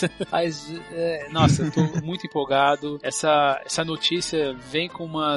É a, minha, é a maior notícia desde que o J. Abrams foi, foi marcado como, como diretor. Foi, a, a notícia Sim. foi. de- a notícia tem quase um ano de diferença. Eu tava aqui verificando, é, verificando meu- os meus arquivos, tem praticamente um ano de, de diferença que ele foi é, oficialmente anunciado. Eu conheço muita gente que tem um sério problema não explicado com o J.J. Abrams por causa do que ele já fez. Ele não é uma unanimidade, com certeza, mas eu gosto dele na direção do- dos, dois Star, dos dois Star Trek. Super 8 dele também, né? Super 8, Missão Impossível 3. É, eu acho que ele não errou ainda, sabe? Ele, ele tem uma, umas questões assim de, ah, vamos dizer, de certo exagero, né? Mas, pô, ele foi produtor de Lost, ele, a gente tem que levar isso em conta. Ele, aliás, ele dirigiu, né? Dirigiu os dois primeiros episódios. Ele, os dois Ele primeiros dirigiu, episódios. ele dirigiu o piloto Ele dirigiu os maravilhoso. ele fez, dirigiu Super 8. Eu acho que, sinceramente, não, não tem muito, muito escapatória, não. Esse filme vai ser bom. Eu acho que o legal do JJ é que ele é fã. Eu acho que ele é de uma geração que cresceu com Star Wars e ele quer fazer o melhor trabalho possível. Tanto que ele tá querendo abraçar tudo, né? Ele é diretor, produtor, roteirista. Ele tá lá em todos os lados, ali segurando pro Tem negócio dar certo. Eu acho que ele tem coisa gente, tem gente que fala assim que tem essa questão do conflito em ele dirigir as duas franquias, né? De, que é Star Trek e Star Wars. né? Eu acho que Wars, Star Trek. com Star Wars. Inclusive, a princípio, ele não, não tinha topado Star Wars porque ele era mais fã de Star Trek, né? Isso. Coisa assim. Ele já tinha começado. É, se eu tô bem lembrado, ele é, ele é, ele se dizia, não se dizia Trekker, então ele poderia dirigir sem problemas o Star Trek, né? Só que agora é o Uhum. Mas eu acho que ele é, ele é fã de Star Wars. Pode ser bom. Eu acho que ele não vai. É, é claro, o George Lucas ainda vai ser o consultor criativo, apesar de ter vendido os direitos, vendeu tudo na verdade, né, pra Disney. Mas ele ainda vai ter algum tipo de poder assim pra falar assim, ó, não destruiu minha obra. Você vê que você já destruiu a obra, ser o primeiro filme empresário. É, então, Esse É o primeiro dia a obra é mesmo. tamo aí, né? 18 de dezembro tá, 2015 tá longe. Tá longe, meu Deus do céu. Tá longe, Mas mas... enfim, né? Agora é esperar. Não sei se isso consola vocês, mas no final do ano tem Interstellar. Não, não do- consola. Não consola, é outra coisa. É, então isso. É, eu não tô botando muita Eu tô fé botando fé, não. mas é, a questão é diferente. É outra questão. É porque qualquer coisa do espaço tá servindo pra, pra pra me alimentando. Então, legal, gente. Valeu pela presença de vocês aí. Para encontrar a gente, né? Continua encontrando a Juliana lá no Blogueiros SA, né? O uhum. Matheus do arroba. Como é seu Matheus Des. O Diego, e Diego AP, é. Diego, a, a, e Diego AP. Isso também no chefão de fase, né? Isso. E aqui você, para encontrar contato comigo aqui é também arroba o Tigre 1892. Pode mandar um e-mail para contato arroba umtigrenocinema.com e tá sempre no, no site, né? Para os últimos episódios, últimas críticas de cinema, umtigrenocinema.com, na página no Facebook, fb.com barra um. E a gente vai te falando, Aqui foi o Thiago o Tigre. Aqui foi a Juliana Varela. Aqui foi Diego Pereira. E aqui foi Matheus Souza. E Vocês acabaram de ouvir mais um Tigrecast pelo portal São Paulo Digital, o portal da Nação Tricolor. Valeu, gente. A gente se vê daqui a alguns dias. Tchau. Valeu, que a força esteja Valeu. com vocês. E que a força esteja com vocês. Ah, Como esquecer disso, né?